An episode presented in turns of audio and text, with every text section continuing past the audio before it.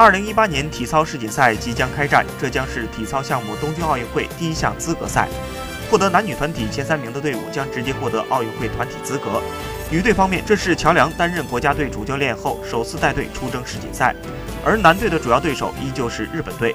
双方将在多个项目上展开激烈对抗。